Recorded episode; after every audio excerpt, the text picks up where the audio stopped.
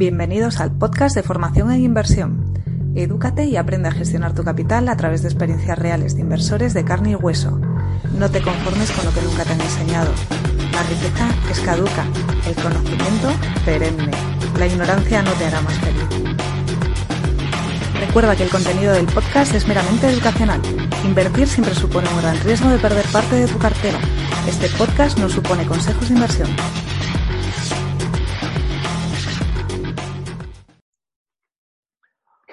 Bueno, y a vosotros eh, se os ocurre cuando, o sea, no sé si os pasa cuando nos encontramos con alguien eh, de repente en un evento, ¿no? O, nos presentan alguna persona que no sabes quién es y, eres escéptico, ¿no? A veces el ego te pasa por encima eh, y, la fastidias, ¿no? En este caso no es lo que me ocurrió a mí, pero, ah, pero sí me ha ocurrido, o sea, con el ponente de hoy, de la, entrevista de hoy, pero sí que suele pasar muy a menudo y es que, eh, bueno, os estamos pasando y, y, mostrando entrevistas a las personas que consideramos pues, más potentes en el mundo de la inversión. Y, bueno, eh, cuando encontréis estas personas por la calle, es probable, por una, una cita o en un evento, posiblemente que no sepáis o no seáis capaces de identificarles, pero ahí están y son espectaculares. Hoy vamos a centrarnos en lo que es un gestor de patrimonios de verdad, eh, que es emprendedor e inversor a nivel particular, inversor en startups, gestor de, de posiciones en mercado, ha trabajado en instituciones y ahora él es el fundador de Fellow Funders y Belorofonte Capital. Es espectacular la entrevista y, y, bueno, creo que va a ser, eh, va a ser muy reveladora. Así que que la disfrutéis y vamos a por ello. Un abrazo. Hola a todos, ¿cómo estáis? Y gracias por seguir las entrevistas que estamos haciendo a las personas que consideramos que son la máxima autoridad eh, y que están impulsando el ecosistema de inversión eh, de la mejor manera que ellos conocen. En este caso en particular tengo el honor, porque la verdad es que un honor, de que Francisco Mariscal nos haya cedido parte de su tiempo para poder hacerle esta entrevista, que ya os digo que va a ser eh, extraordinaria. Os, os, os, lo digo porque yo aprendo muchísimo de él. Os comento que él tiene una característica muy especial, él es. CFA es un proceso muy duro para convertirse en analista financiero. Yo también estoy en la fase de, de serlo y eso le caracteriza a él como un gran conocedor de los mercados financieros y de lo que es la estructura de, de, de, del mundo de las inversiones alternativas. Él es el fundador de, de una plataforma de crowdfunding que generalmente tiende a, a, a, financiar todos los proyectos que entran en la, la metodología de análisis que es brutal, que se llama Fellow Funders. Y, eh, y luego aparte también un, una gestoría de fondos eh, llamada Belorofonte Capital. Así que bueno, muchas gracias Fran por tu tiempo, porque es escaso. Eh, y lo dicho. Nada, muchas gracias a vosotros por dejarme participar en estas entrevistas. La verdad es que me parece muy interesante el, poder ayudar un poco a todo el mundo ¿no? en este camino. En algunos casos será iniciación, en otros casos será eh, seguir avanzando, que es el mundo de la inversión, que cuanto menos es complejo y hay que estar todo el día aprendiendo y escuchando mucho para poder tomar grandes decisiones. Así es, de acuerdo. Y, y, en base a eso, ¿qué nos podías contar sobre ti? Es decir, ¿cómo surgió este plan y, por qué te gusta, te gusta una inversión? ¿no? Como, ¿Quién te metió aquí? Bueno, eso es, una pregunta, podríamos dedicarle horas, pero trataré de resumirlo un poco. Eh, a mí siempre me gustó el mundo de la inversión, un poco por mi padre, que es quien me enseñó eh, los conceptos básicos cuando era más joven. Yo soy de esos ingenieros que se fue al lado oscuro, ¿no? que es el lado financiero. Eh, y cuando acabé la carrera, o al poco tiempo de acabar la carrera, me especialicé en la rama más cuantitativa. ¿no? Yo entré en el, modelo de, en el mundo de la inversión, entré por la parte de modelización. De hecho, te corrijo una cosa que has dicho, yo inicié mi CFA, pero habiendo sacado el primero, directamente me migré a la rama más cuantitativa, que es donde aportaba más valor, porque era un ingeniero, ¿no? un economista. Ajá. Ahí empecé a trabajar para bancos internacionales, modelizando, y la casualidad o un poco el apetito de aprender me hizo dejar cada vez más esa rama cuantitativa y acabar en esa rama de inversión directo gestionando mesas de diferentes activos. ¿no? Eh, de hecho, cuando decidimos montar todo nuestro grupo financiero, ¿no? el grupo Fellow, eh, todo se fundamentaba en modelos de riesgos y modelos de valoración que tardamos años en conseguir, ¿no? pero al fin y al cabo la inversión en startups es un poquito más compleja que la inversión tradicional por el concepto de riesgo, valoración y la liquidez, ¿no? que es un, es un problema que tiene, la iliquidez. Entonces eso hay que aplicarlo a los modelos de valoración y de riesgo. ¿no?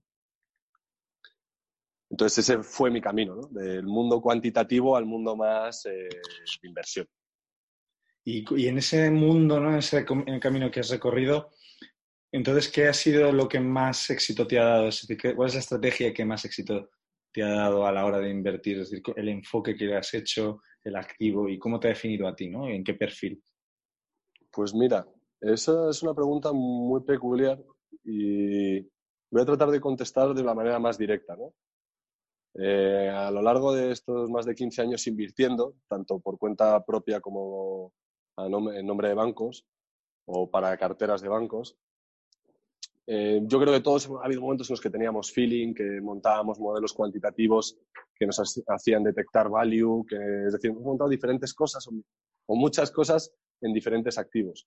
Pero si hay una cosa que sí que he aprendido en muchos casos a base de tortas, es el ser muy disciplinado. Yo creo que detectar grandes oportunidades de inversión no es difícil o, o no es tan difícil. Lo verdaderamente difícil es saber estopear una posición, ¿no? Y no ilusionarse con una posición, como solíamos decir nosotros, no empecinarse, ¿no?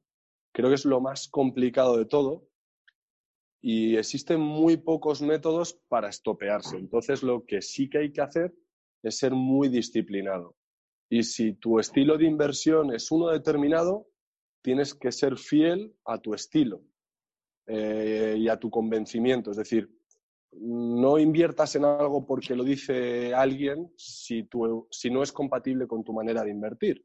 Así es. Porque, por desgracia, en la mayoría de los casos no siempre invertimos en el bottom level, sino que solemos invertir a mitad y hay que estar convencidos. Cuando la gente critica la inversión value, eh, detectar oportunidades es fácil.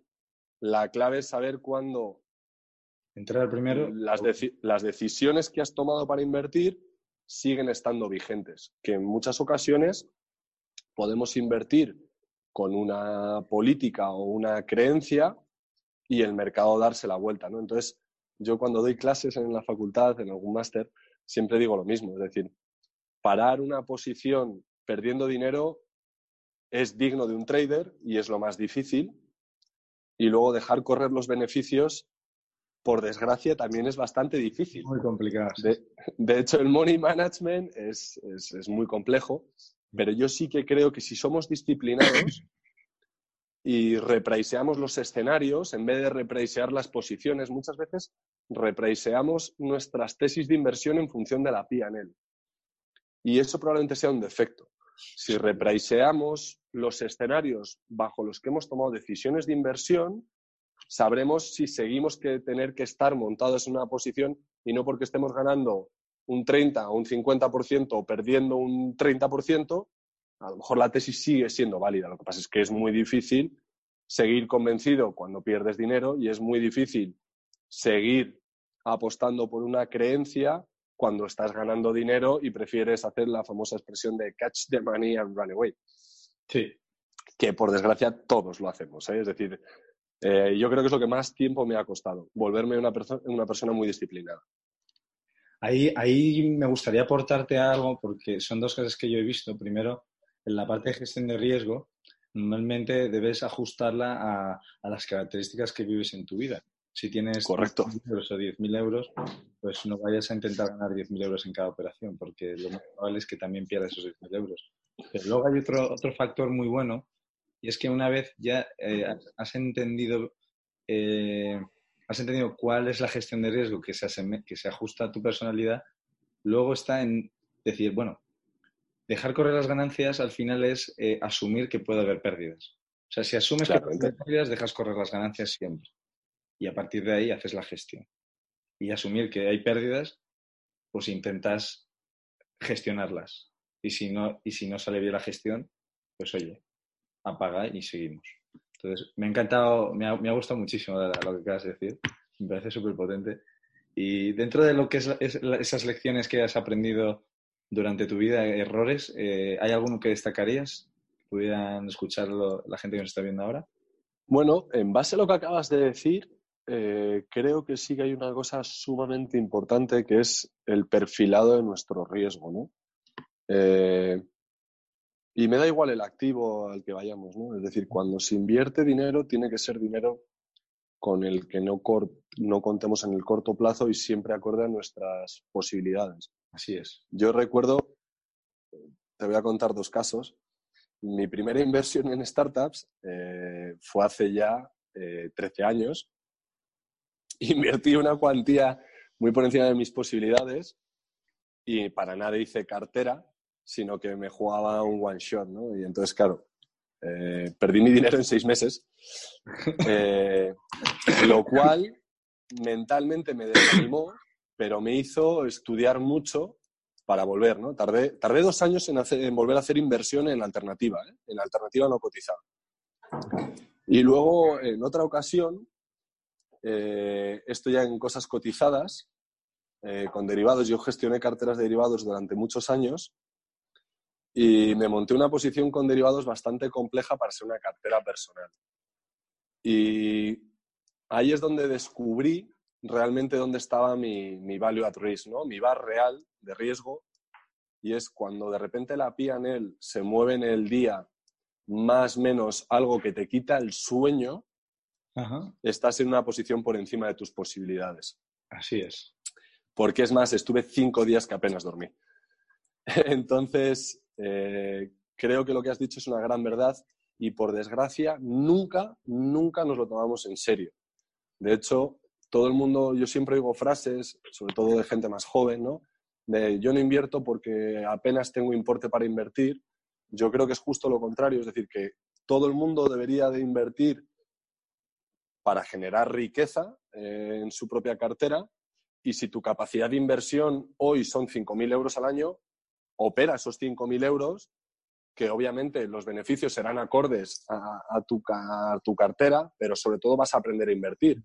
Si tú no has invertido nunca, como he visto algún caso de algún conocido, que de repente no había invertido nunca y empieza a entrar con posiciones de seis dígitos y de repente se le mueve la cartera eh, un 10%, porque hay ocasiones en las que ocurre esto, dices, oye, colegui, eh, nunca has hecho esto, lo estás pasando mal, eh, creo que deberías de utilizar a un gestor. Es decir, los fondos de inversión valen también para eso, ¿no? Entonces, creo que es muy importante el que todo el mundo gestione acorde a, sus capacidades. Así es.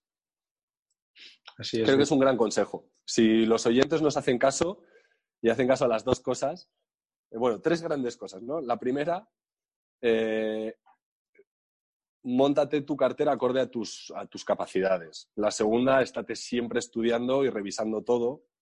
Y la tercera, y quizás sea para mí la más importante, no inviertas en nada que no entiendes.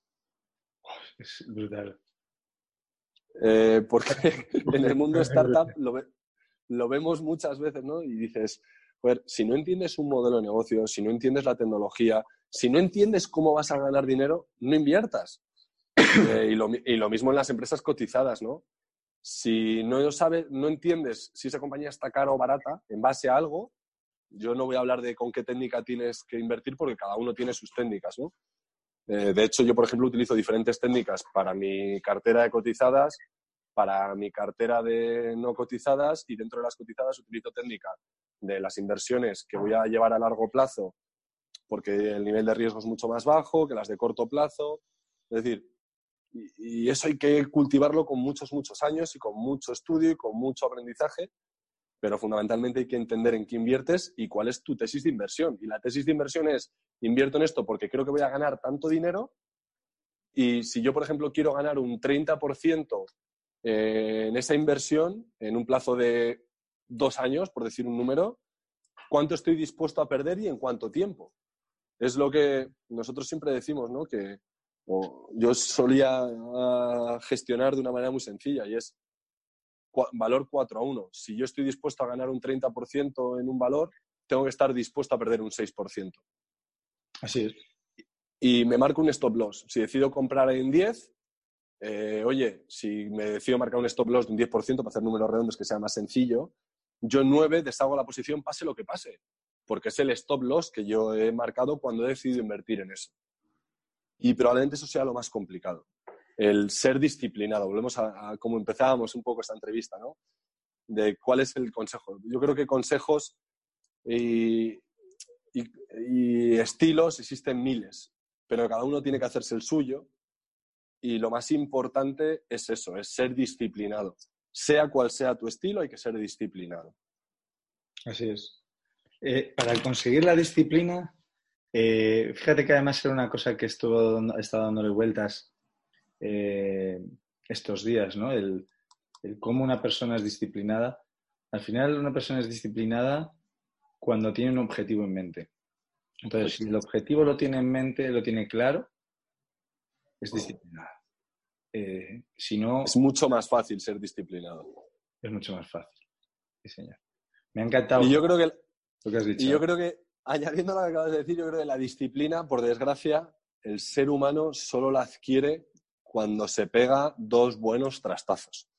Por eso yo siempre aconsejo empezar a invertir pronto y que los trastazos sean en cuantía pequeña. Así es. Porque como realmente se aprende, por desgracia, es fallando. Sí, señor. Desafortunadamente. Desafortunadamente. Sí. Pero bueno, así es el ser humano, ¿no? yo la, tengo siempre, yo tengo la, intento transmitir siempre de que hay un momento dado eh, y lo analiza y lo analizas como ser humano precisamente que eh, estás en una sala y eres el único que hace preguntas y el único que le responde el profesor. Eh, yo estoy haciendo CFA, yo estoy haciendo CFA, estoy ahora en el nivel 2 y lo que hace, y, yo soy el único que interviene en la clase. Y entonces salgo de la clase pensando, ¡buah! Soy el rey, porque, porque soy el único que hace preguntas y el que entiende o el que comprende lo que me está diciendo este hombre, ¿no? Lo aplico a un sentido práctico. Y me voy a mi casa pensando y digo, bájate los humos porque estás en una situación autoimpuesta de euforia eh, y eso te va a restar humildad y el hecho de restar tu humildad probablemente haga que te creas que eres el mejor de la clase y no vas a estudiar lo que tienes que estudiar o vas a estar o los demás lo van a percibir. Y eso pasa mucho a la hora de invertir también. Vamos, y eso es fundamental cuando inviertes, la humildad y, escuchar a mucha gente, aunque sean eh, cosas que no nos gusta escuchar, porque es como aprendes. Y como vayas de soberbio invirtiendo, eh, por desgracia, la vas a liar muy, muy, muy parda. En el mal sentido, no en el buen sentido. ¿no? En el mal sentido, sí, señor. Pues. Estábamos, eh, eh, estaba el otro día en una conferencia de, Tobias Carlyle y es un gran inversor del concepto Deep Value. Y luego hablando con él en privado, eh, un poco de, oye, ¿cómo lo estás pasando? ¿no? Al fin y al cabo, el value se está poniendo en,